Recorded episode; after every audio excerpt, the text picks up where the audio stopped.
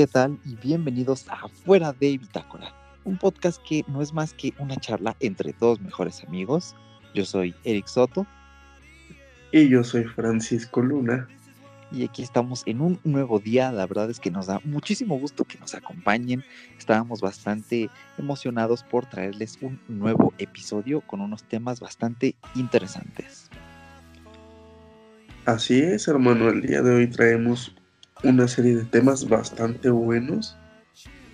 Y pues les pido una pequeña disculpa audiencia, pues estoy un poquito enfermo. La gente que ya en algún momento escuchó mi voz, pues escucho un poquito diferente, pero pues ahí vamos, ¿no, carnal? Por lo que puedo contarte es que trata de no beber mucho días, no como tal alcohol, pero sí en estas épocas como más frías y pues los fríos y todo eso te da mucho, mucho en la torre. Y más en ese momento, en mi caso, si tu, si tu fuerza o tu poder es tu, tu herramienta de trabajo, es tu voz, pues también está cañón. Porque carnal, en algún momento te llegué a contar que yo estoy trabajando en un call center. Oh, cierto, cierto. Mira, ya ahorita ya que como que hiciste vocalización, ya no se te nota, no, no, se te escucha ya tanto así, oh, estoy enfermo. De hecho, del audio se te escucha muy bien, ¿eh? un poquito mejor que antes. ¿Con qué estás grabando? Pues fíjate, carnal, que es algo que tampoco te conté. Lo quería reservar para un podcast. Y no, no estoy en un móvil nuevo ni nada por el estilo. Oh. Pero, pero digamos que mi padre en el año 2013, 2012 adquirió una, una Mac, una MacBook Pro eh, del 2011, de la, de 13 pulgadas, carnal. Y esa Mac me la dio a mí en este momento, carnal. Digo, ahorita. Valga. En la semana Digo, no es una Mac así súper delgadita como un libro, pero como las que hay ahorita, pero es una Mac algo chonchita, bastante bonita. Tiene ahí uno que otro detalle de alguna hendidura o así, porque pues imagínate del 2012 hasta el 2018, casi 2019 que estamos ahorita. No es la más nueva, pero está íntegra, carnal. Vaya, oh. Ah, es un delirio. Con razón se te escucha también. Yo sí dije, wow, como que hay algo ahí, algo diferente. ¿Y qué tal? ¿Para qué utilizas la Mac?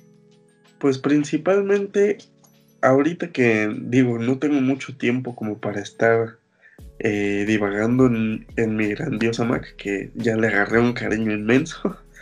Eh, ahorita pues la he estado utilizando para trabajos, tareas y una que, una que otra vez le he dado el uso como para multimedia, música y películas, pero no la he podido explotar tal cual, carnal, porque pues ahorita no he tenido como la oportunidad, pero pues estoy muy, muy contento. Y ahorita que tengo Skype y que tú me dices que el, el audio se escucha, más bien mi micrófono se escucha muy bien, pues me hace sentir bastante bien porque es una herramienta más, ¿no? Sí, de hecho, no, y para que sea un modelo de 2011 y que se escuche así y que puedas trabajar con soltura, digo, wow, es que, es una muy buena inversión comprar una Mac. Son caras, eso sí, pero, ah, o sea, 2011 te escucha súper bien. Sí, muy buena adquisición. Muy, muy completa. Digo, la verdad no se la compré a mi padre. Él me dijo, hijo, eh, porque yo también otra cosa que creo que no, nunca te conté, carnal. O sí, creo que sí te conté una vez que iba a vender una, una laptop que yo tenía. Finalmente la vendí y yo estaba así, pionero sin computadora. y yo, yo me vivía del móvil, entonces afortunadamente en la actualidad ya no es necesario ir a un café internet o que voy a investigar esto gracias a la tecnología con mi móvil sobreviví. hasta, ahorita, pues mi padre tuvo compasión de mi alma y me, me dio esta grandiosa Mac que yo la consideraría como un regalo de Navidad muy adelantado. Sí, no importa que sean adelantados, esos son los mejores, los regalos de, de Navidad adelantados. Que vaya, qué temerario eres, ¿eh? andando por allí sin una computadora y, y vayas. Así es que, ah, ¿cómo lo haces en serio? Eh? Sí, ni yo, ni yo me lo. Es una experiencia que ya había vivido antes, pero en ese tiempo sí me pesó bastante porque era igual por esos años del 2000, 2013, 2014 como de secundaria. Incluso casi terminando nosotros, yo me quedé sin computadora. Entonces en ese tiempo, pues todavía no salían como los mejores smartphones del mundo. Había unos excepcionales, pero pues en ese momento mi poder adquisitivo no era grandioso, ¿no? No, no tenía como un ingreso personal. Y pues desmadré la computadora de tantas cosas que, principalmente por juegos y así, que no, mi computadora no era una computadora para jugar. Pues ahí le di en la madre. Pero, pues ahí aprendí que no tienes que estar descargando de torrents que no conoces. sí, la vieja confiable. Exactamente, entonces esa es una grandiosa ventaja que tiene una Mac, que nunca, hasta lo que yo sé, nunca vas a poder tener un problema de esa magnitud, o me equivoco, carnal. Mm, depende, por lo general no, porque si descargas todo de la Mac App Store o si descargas pirata, pero pirata que sepas, bueno, no va a haber problema con este archivo, está ok. Oye, pero tu papá no se compró una nueva MacBook. sí, bueno, realmente no fue que se la haya comprado. En, su empleo le, le, dieron como una para, pues vaya, para trabajo. Él cuenta con una que es personal y está bastante buena. Es una HP de esas. No, realmente no sé el modelo. La he visto como dos veces y sí, me, quedó, me encantó porque tiene una pantalla con una resolución impresionante. Pero le dieron una Mac apenas hace como. Hace como un mes, hacía lo mucho.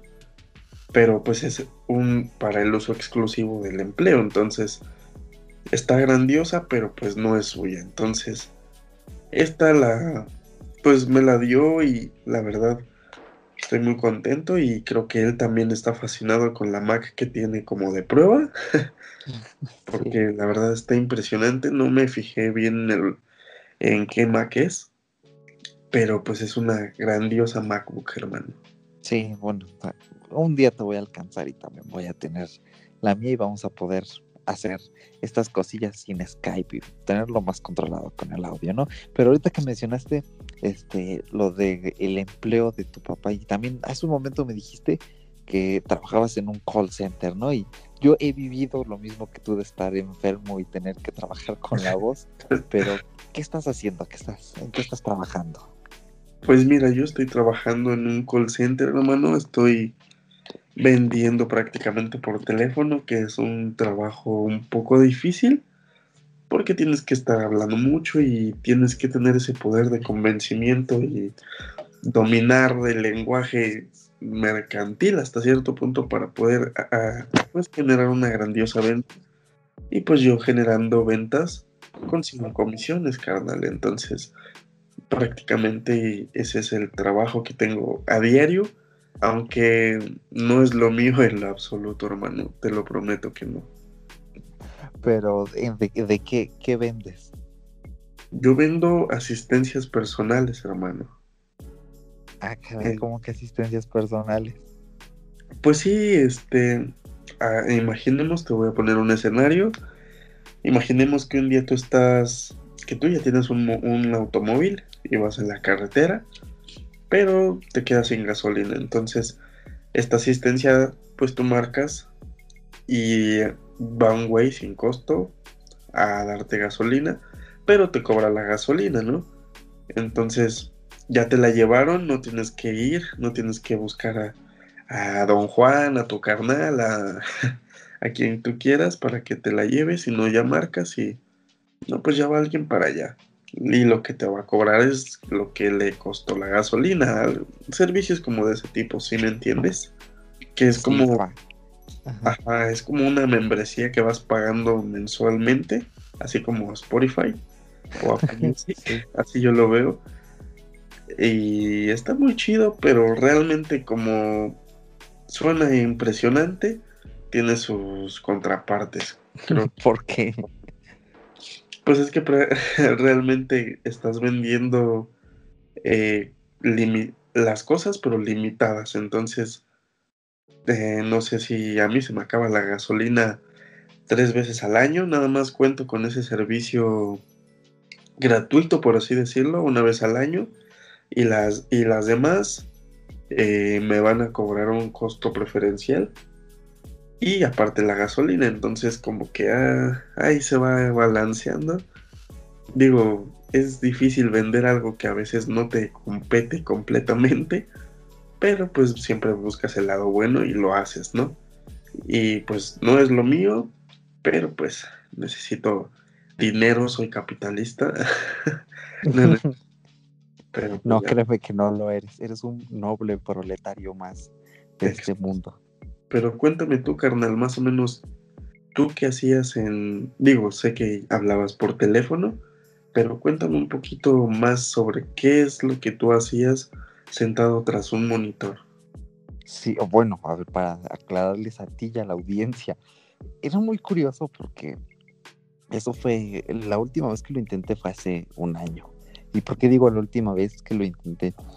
Eh, yo trabajaba en un call center en un call center de, Telcel. Aquí en México, pues es este Telcel es una proveedora de servicios móviles, telefónicos. Entonces, este era un marketing, ¿no? Así igual por teléfono. Pero era de esos trabajos que, que no tienes un contrato. O sea, es decir, tú vas los días que quieres y cobras por comisión, pero así, completamente por comisión. Tú cobras así igual por comisión completamente o tienes un sueldo base. Eh, es difícil pura comisión. Aquí afortunadamente cuento con un sueldo base, pero digo, no es el mejor del mundo. Y la comisión es lo chido. Entonces, ¿cómo es que tú llegaste a sobrevivir con esto, hermano? Eh, pues no era fácil. ¿eh? Mm, yo entré en vacaciones, a trabajar unas vacaciones este, de verano, hace dos años, en el 2016 ahí por el mes de mayo. Eh, tenía tres meses de vacaciones, era mayo, junio y julio, que era cuando iba en la preparatoria. Entonces mm, lo intenté dije, ah, va, se ve bien. Me fue, los dos primeros meses me fue bastante bien, inclusive el tercero me fue bien, tuve hasta dinero pues, para comprarme una guitarra nueva, eh, después compré un amplificador, o sea, mm, vendía yo relativamente bien. Al principio era sencillo, porque teníamos que marcarles a los clientes y como eran clientes que tenían planes tarifarios, tenías que venderles una renovación de su plan, más aparte un equipo celular. Eh, la cosa aquí era que ellos pagaban 599 pesos, ¿no? Entonces, eh, por esos 599 se les renovaba el plan, ya fuera que tuvieran un equivalente en precio o que quisieran uno mejor, eso ya dependía del cliente, y el equipo que tú les dabas era pues gratis, ¿no? O sea, ellos no pagaban nada extra porque eran los 599 y ya tenían su celular nuevo. Pero eh, el equipo básico, pues ahí se iba, ¿no? Dos, tres. O sea, no era el equipo el mejor del mundo. Ahora sí que a veces, a veces unos estaban que decías, ¿cómo voy a hacerle para vender esto? Pero habían otras veces que había uno que otro que decías, bueno, está ok. O ellos te podían pedir otro y ya tú aumentabas el, precio del plan. Habían Samsung o había clientes que luego se sacaban la chorra y querían un iPhone de última generación. Había unos que sí se los llevaban, había otros que no se los llevaban porque decían, ay, que está muy caro. Y pues era así de, pues sí, no mames, quiere el iPhone 8 y quiere el iPhone 8. ¿no? Sí, no, no, no. Entonces, mm, algunas veces era complicado, pero por lo general al principio era fácil. El punto es que después ya cuando entré a la escuela dije, pues va, me voy a seguir rifando. y no, o sea, lo que yo vendía antes bajó así brutalmente, o sea, fue una escalada eh, inmensa, más bien escalada no, más bien fue un downgrade así inmenso en mis niveles de ventas, hasta que volvieron a dar las vacaciones de invierno, hace dos años, ya justamente hace dos años, y mis ventas empezaron a subir y todavía pude comprar otra guitarra y bueno, el punto es que ya al siguiente semestre dije, no, ya no voy a poder así. Y me salí. Y después regresé hace un año, igual en vacaciones de verano. Bueno, la primera quincena vendí fenomenal. Dije, ok, me fue bastante bien. Y de repente otra vez me dio el bajón y ya no vendí nada, pero sí, nada, nada, nada. Y si tú no vendes nada, no ganas nada. Exactamente, eso es lo, lo peor de esto, ¿no?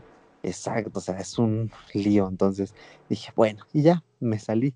Pero no, o sea, no teníamos, a lo mejor tú sí tienes, tú tienes acá computadora y monitor acá bonito. Realmente no es bonito, tampoco es novedoso, eh, pero tampoco es una computadora monstruosa de esas de hace 15 años. Eh, de esas que utilizaban en el 98, ¿no? Sin embargo, tampoco es el mejor equipo del mundo y maneja el sistema operativo de Linux, que yo no lo, no lo conocía. Tampoco es que sea más muy difícil de usar, pero son computadoras completamente funcionales, están bien, pero tampoco es, es que no, no, no me he fijado qué, qué marcas son las, las computadoras, prácticamente yo llego como con la presión de quiero vender, tengo que hacer esto y necesito comisionar para que me vaya más chido, ¿no? Entonces no me he fijado muy bien en, en la computadora, pero tampoco estamos utilizando computadoras monstruo de hace 15 años, como te decía. Mm, bueno, suena razonable. no, yo no tenía computadora, ¿eh? Eras por, eh, tú sí agarrabas un teléfono y pa, papá, y lo marcabas. Sí, exactamente. Y eran celulares, nos daban celulares como los de antes, los de teclita.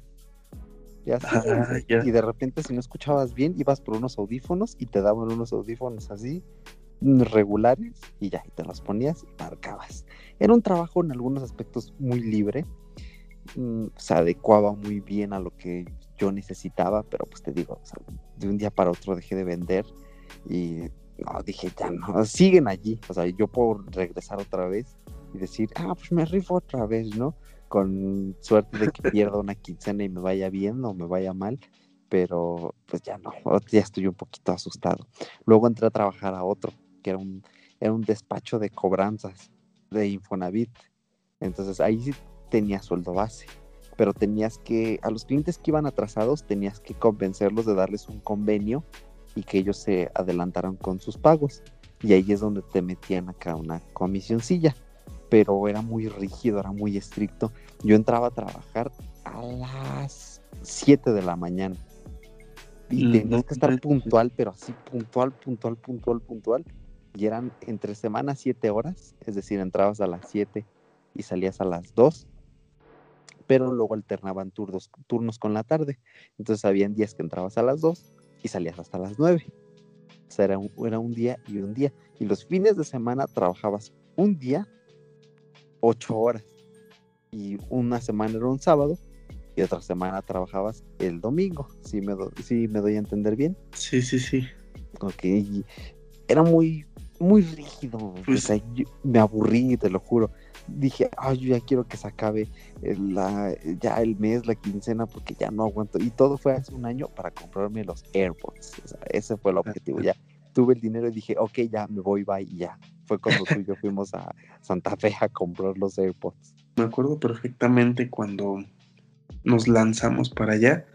Y es grandioso cuando consigues lo que finalmente querías pero también es grandioso recordar cómo, cómo existió esa, esa cruda y, no sé, esa dificultad, esa frustración que existió cuando decías, no, es que ya no lo estoy haciendo bien y así. Y creo que te pasó y es cosa que a veces me pasa. Ay, sí, yo me presionaba, me presionaba mucho en Telcel era porque, o sea, si no vendías nada, pues no cobrabas, ¿no? Entonces, todos los días tenías que tratar de sacar mínimo una venta o cuando el día anterior no sacabas nada, al siguiente tenías que sacar dos mínimo para irlas reponiendo. Y en el otro, como te presionaban y te monitoreaban las llamadas y todo, pues imagínate. Entonces, no. En Telcel me iba bien, ventas me gusta, cobranza no me gusta, no tengo el carácter para estar en cobranza. Entonces, una presión constante, pero bueno, ya, cosas que se quedan atrás con lo del trabajo, ¿no crees? Como dicen por ahí, lo del trabajo que se quede en el trabajo, carnal. Ay, sí, exactamente.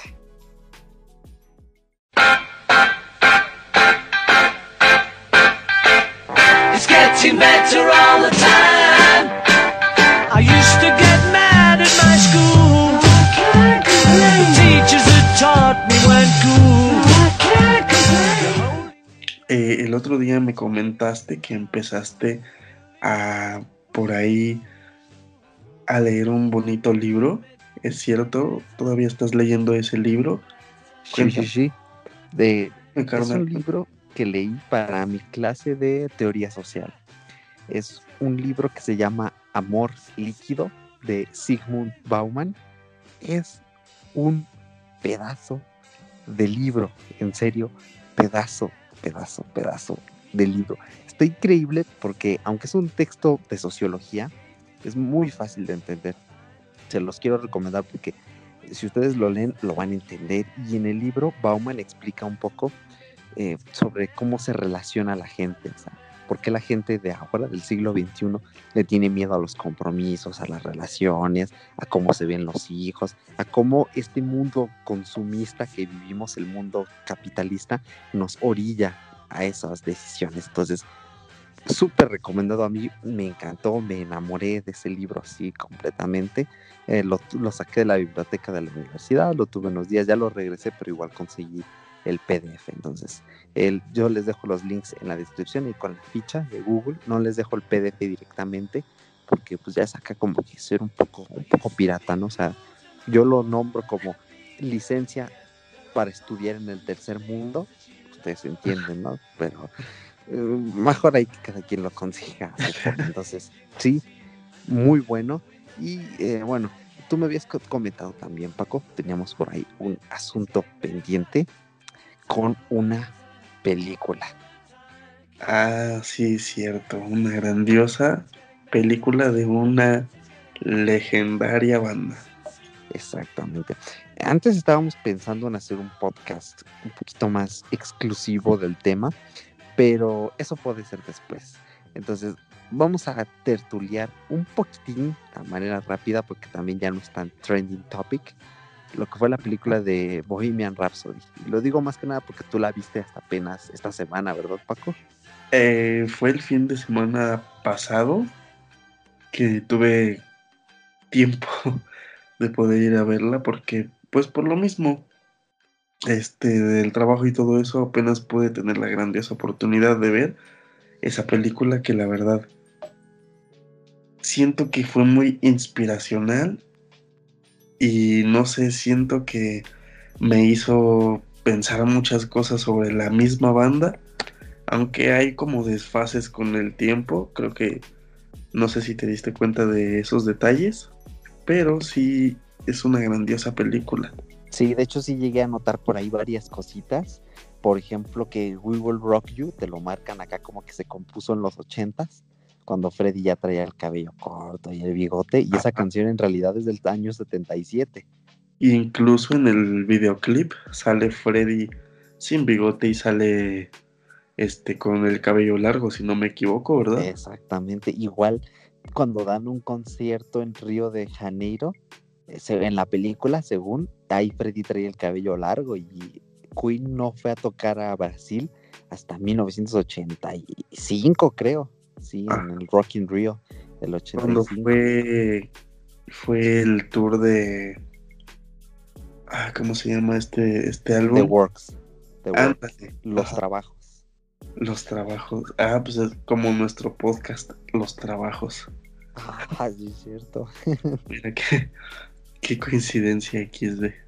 Sí, tiene sentido. Entonces, eh, sí hay unas cosillas por allí. De hecho, el primer, como que digamos, fallo cronológico de la película es que según ellos ya en el 74, 75, como por el 74, 75, ponen una canción, la de Fat Bottom Girls, y esa canción es del 78. Entonces yo sí me saqué de onda, dije, como que la pusieron muy rápido, ¿no? Le dije, algo aquí no me cala. Y hasta que dije, ah, es que pues, prácticamente se pasaron por el arco del triunfo los años de las canciones.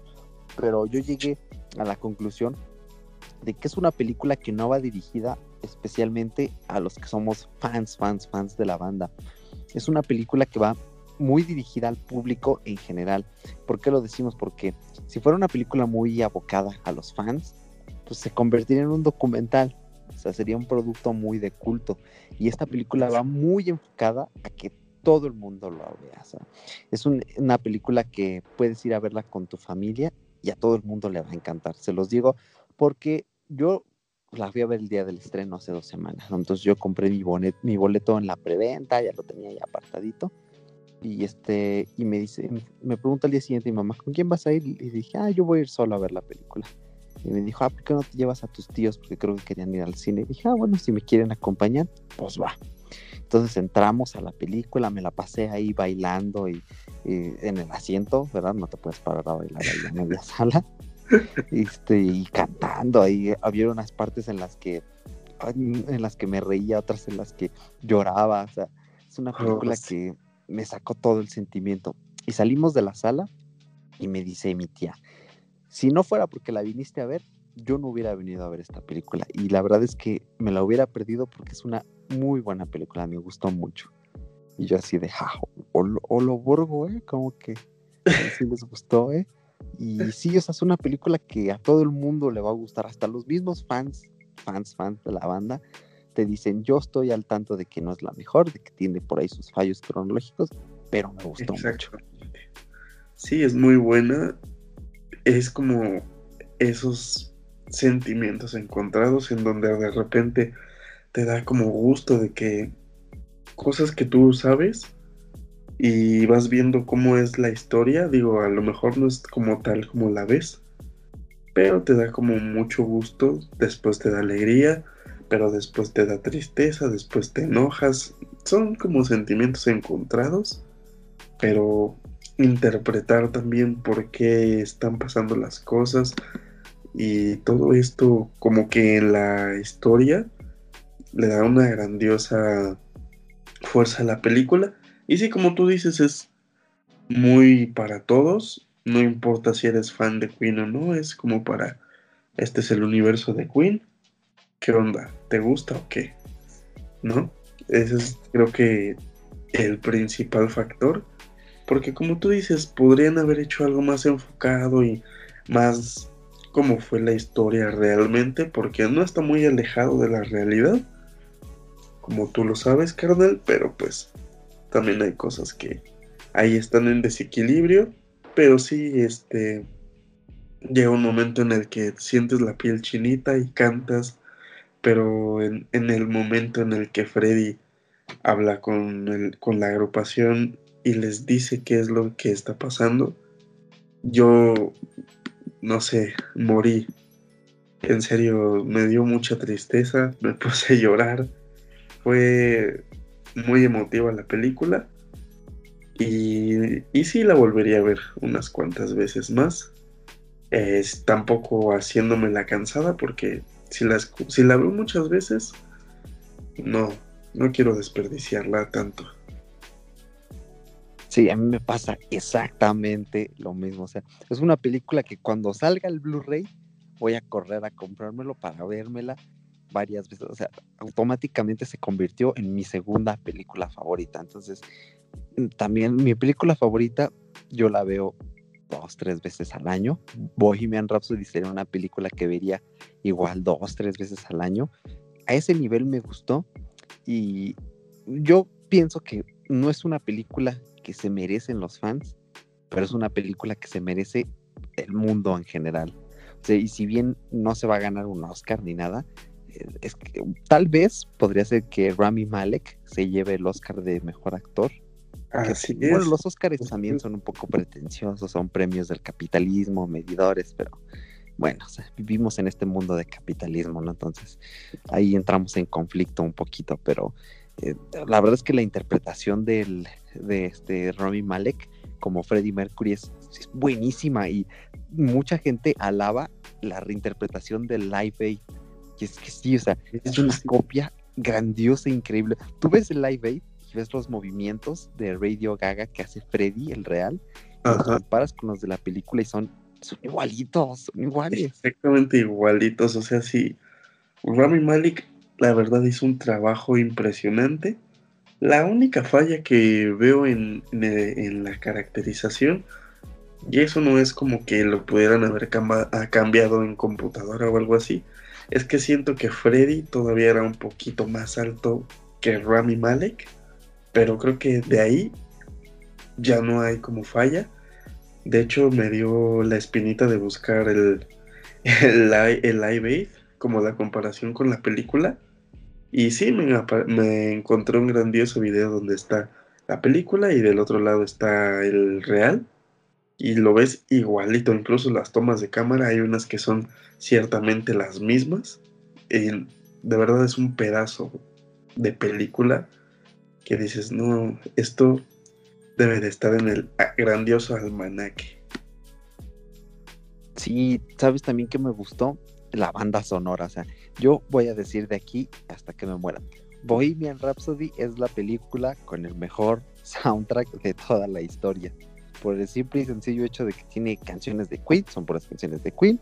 Y pues Queen is ley, y como Queen es la mejor banda del universo, cualquier película que tenga su banda sonora es la mejor banda sonora.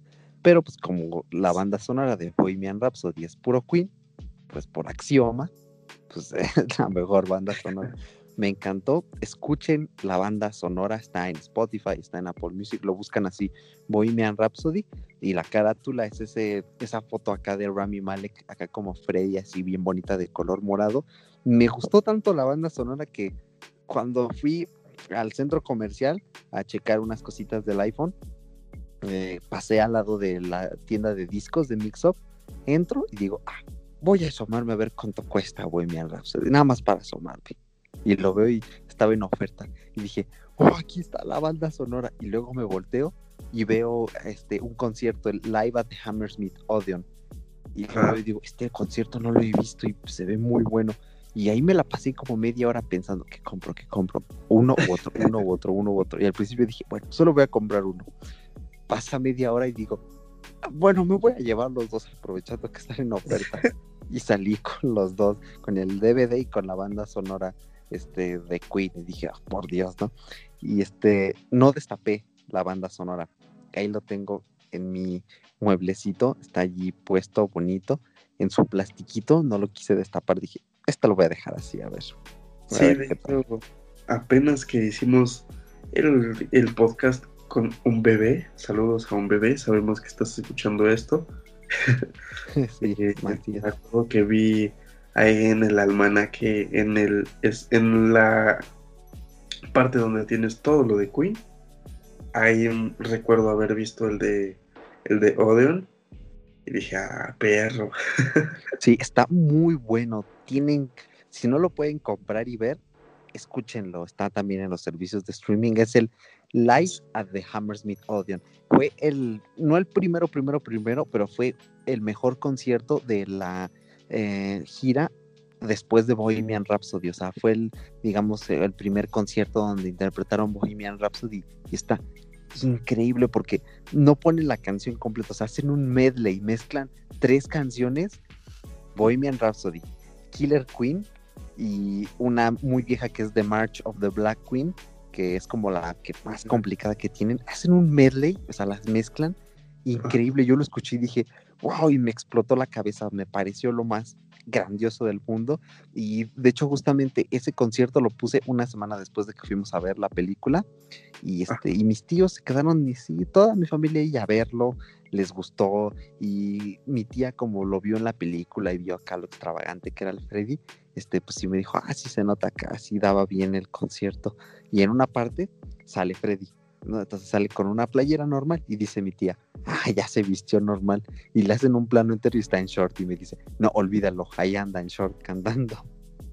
Y dije, oh, wow, entonces, sí, la película de Bohemian Rhapsody es muy buena porque a la gente conoce más la banda y cuando ven algo les gusta, pero, o sea, tiene un poder de difusión tremendo ¿eh? y el concierto les gustó y luego pusimos Wembley y estuvo increíble, ¿no? Entonces, Arma- escuchen la banda sonora, escuchen el live at Hammersmith Odeon, les va a encantar. se armaron una tarde de un grandioso. eh, ¿cómo, cómo le llaman a cuando ves una temporada así todo el día? A un maratón.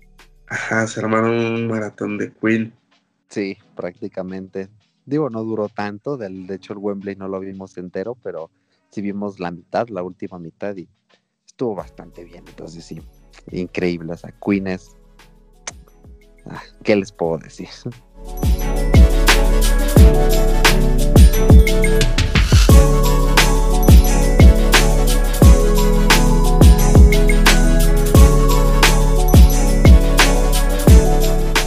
Dinos, carnal, ¿qué nos recomiendas para esta semana? ¿Qué has estado haciendo? ¿Te irías finalmente con la única recomendación del libro que ya nos habías dicho, carnal? ¿O te quieres aventar algo más?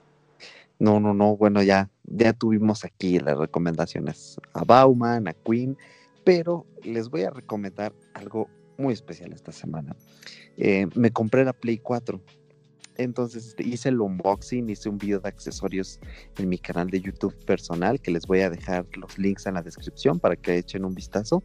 Y ah, estoy enviciadísimo, pero enviciado, te lo juro. O sea, antes de que estuviéramos grabando esto, estaba jugando. Desde que me dijiste, ya estoy listo.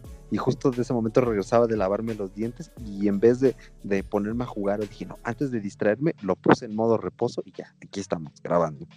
Aquí Entonces- vamos a regresar. Sí, sí, no, hombre, porque, y de hecho ahorita que terminemos voy a jugar otro ratito. Entonces, sí estoy bastante enviciado. Compré el Play 4 que viene con el juego de Spider-Man, del este, el que hizo Ins- Insomniac Games, y ah, está increíble, alucinante. O sea, es el mejor juego de Spider-Man que hay hasta la fecha. Eh, yo vi varios videos donde hablaban de la física, de si era congruente que Spider-Man se balanceaba así. Sí, está, estaba súper bien hecho, porque prácticamente rescata todas las mecánicas de los juegos anteriores y las mejora. El último, digamos así como que gran juego de los Old Gen fue Spider-Man 2. ¿Llegaste a jugar Spider-Man 2? Sí, ese creo que. Digo, yo no, no me he dado. No he podido jugar el, el nuevo Spider-Man. Pero a mi criterio, el mejor Spider-Man para mí es ese, el 2. El 2, Digo, exacto. creo que el. También jugué el Amazing, el que salió para Play 3 y Xbox 360. Pero este. Creo que sí podría desbancarlos. Y por lo que vi y lo que me estás diciendo, sin falla lo hace. Sí, yo quiero recomendarles el juego. O sea, si tienen Play 4, no desaprovechen que Sony tiene estos exclusivos alucinantes y cómprenlos. Si no lo quieren comprar ahorita porque está un poco caro, en el Black Friday tuvo un descuento enorme. Yo creo que ahora en Navidad en la rebaja Sony va a hacer otro descuento. En cuanto lo encuentren barato, si no lo han jugado, de verdad, cómprenlo, les va a encantar. También me leí por ahí varios artículos donde decían que es la adaptación más fiel a un cómic. Y yo sí lo creo porque yo no leo cómics, les voy a ser sincero, no me llama la atención, pero sí conozco las historias de los cómics, me leo reseñas porque pues, también me interesa no estar burro en esos aspectos, ¿no? Entonces, este, ya sabía yo algunas cosillas por ahí, ya conocí algunos personajes que salen en el juego y dije, oye, bastante bien, y la, la primera mitad del juego transcurre normal. pero de la segunda mitad ves como Nueva York empieza pues, a irse a la mierda prácticamente y la historia empieza a ponerse muy triste, muy deprimente y dices, cielo, sí, el final, el final es alucinante, en serio, pero también siento que es un juego muy rápido. Y esto es para bien o para mal porque hay juegos que avanzan muy rápido y dices, bueno, mm, no me encariñé tanto hay otros que avanzan muy lento y dices, ay, ya quiero que se acabe, ¿no? Y en este Spider-Man pasa un poco más lo primero, o sea, sientes que todo va así muy a prisa, va muy bien contado, pero lo terminas muy rápido y los trofeos son muy fáciles. O sea, ayer en la noche terminé de jugar a las 3 de la mañana y saqué el platino. Así de fácil está. O sea, mi último platino me tardé un mes, que fue de Evil Within. Y es un juego muy difícil a comparación de Spider-Man pero o sea, un mes que me tardé sacando un platino, a comparación de la semana que prácticamente me hice sacando el platino de Spider-Man, pues lo dice todo. Pero la verdad es que es un muy buen juego, se los recomiendo, están recientes, si pueden, si no tienen Play 4, pero tienen la oportunidad de comprarlo, si no han estado meditando, váyanse por el bundle de Spider-Man y disfruten Spider-Man porque les va a encantar, de verdad, les va a encantar. Así es, carnal. Yo, la verdad, en el momento en el que tenga oportunidad, sí me lo voy a, sí me lo voy a disputar, porque la verdad, eso, ese poquito que lo jugué, me encantó demasiado. Y pues yo quiero darles una pequeña recomendación. Eh, no es como lo, más novedoso, pero hay un, un artista, no sé cómo se pronuncia, sinceramente no, no me vayan a, a echar hate. Se llama Tame Impala. Es un artista que trae como una inspiración, digo yo la encuentro así, como una inspiración virulmaníaca. Tiene como ahí una espinita que dices, ah, eh, yo creo que este chavo es muy fan de los Beatles. Y sí, eh, en algún momento me puse a como a leer y sí hay como ciertas influencias, ciertos incluso samples y así. Pero no conozco mucho de este, de este grandioso, grandioso músico. Pero la canción que les quiero recomendar y también échenle, échenle porras porque es muy buena. Se llama The Less I Know The Better de Tame Impala. Es una canción muy buena. Como tal, la canción viene en un álbum que se llama Current del 2015 el álbum está bueno, pero ese es el, hit del álbum. Y creo que es el top de Tame Impala. Búsquenla, escúchenla, disfrútenla. Y van a ver que se la van a pasar muy bien. Es muy buena canción, muy buen artista. Bueno, supongo yo, por lo que conozco por el momento, es muy bueno. Y pues nada, creo que eso ya es todo, carnal. Creo que ya dimos grandiosas recomendaciones, ya hablamos de la grandiosa película. ¿Algo más que quieras aventar, carnal? Pues no, creo que sería todo. De hecho, la canción que acabas de decir de Tame Impala, yo también la conozco, ya coincidimos por ahí, entonces muy buena recomendación. Muchísimas gracias, Paquito, por estar aquí.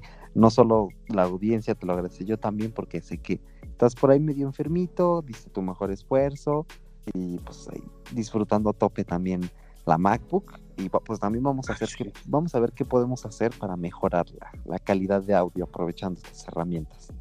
Exactamente, qué, qué buena herramienta tengo en mis manos y pues vamos a darle caña, como, como decía el Guitar Hero en español. sí, exactamente. Yo, raras veces llegué a ver un Guitar Hero en español. Yo sufría en el 3 porque estaba en inglés y bueno, por ahí había cosas que no entendía, otras que sí, pero igual lo jugué cuando tenía 8 años, entonces ya tú sabrás. Yo llegué a ver el Guitar Hero en español en lugares así como de maquinitas, recorcholes o así.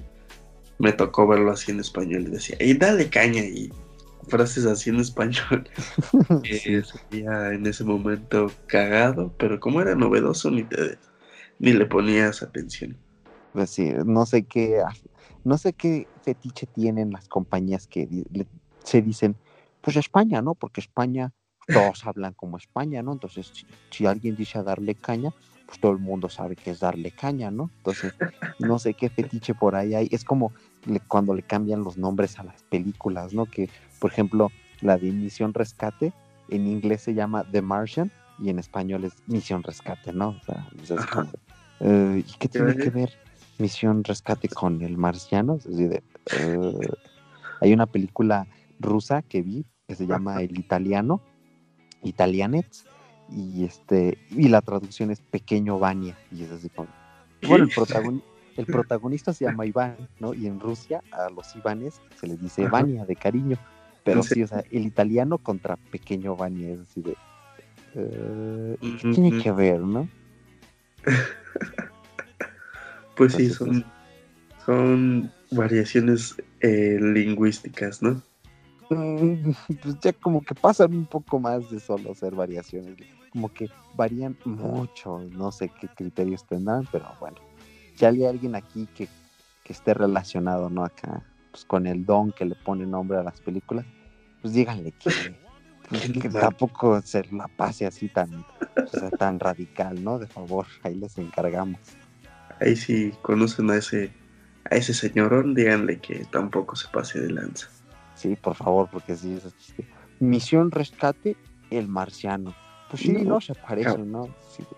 No, Don, ¿qué cree que no se parecen mucho? Como que llama más la atención de Martian que Misión Rescate. Digo, ahí pues, también para que no se tomen libertades. Así que, pues bueno, nos vamos despidiendo ya de una vez. Muchísimas gracias, Paquito, por haber estado aquí acompañándome un día más en este su podcast fuera de bitácora. What you wanna do? Oh, this life